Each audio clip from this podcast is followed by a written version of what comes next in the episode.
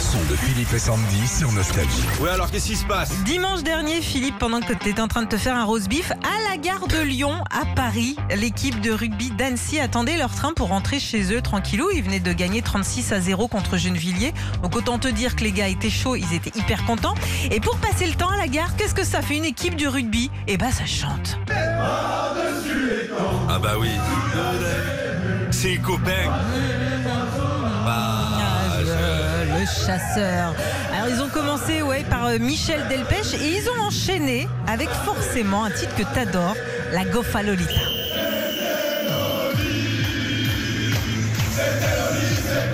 ah, il y a de l'ambiance. Ah là là J'aurais bien voulu être dans la gare, moi. Ils vont peut-être. euh, Dis donc, dis non, donc, mais... dis donc. non, ouais, mais- c'est bien, attention.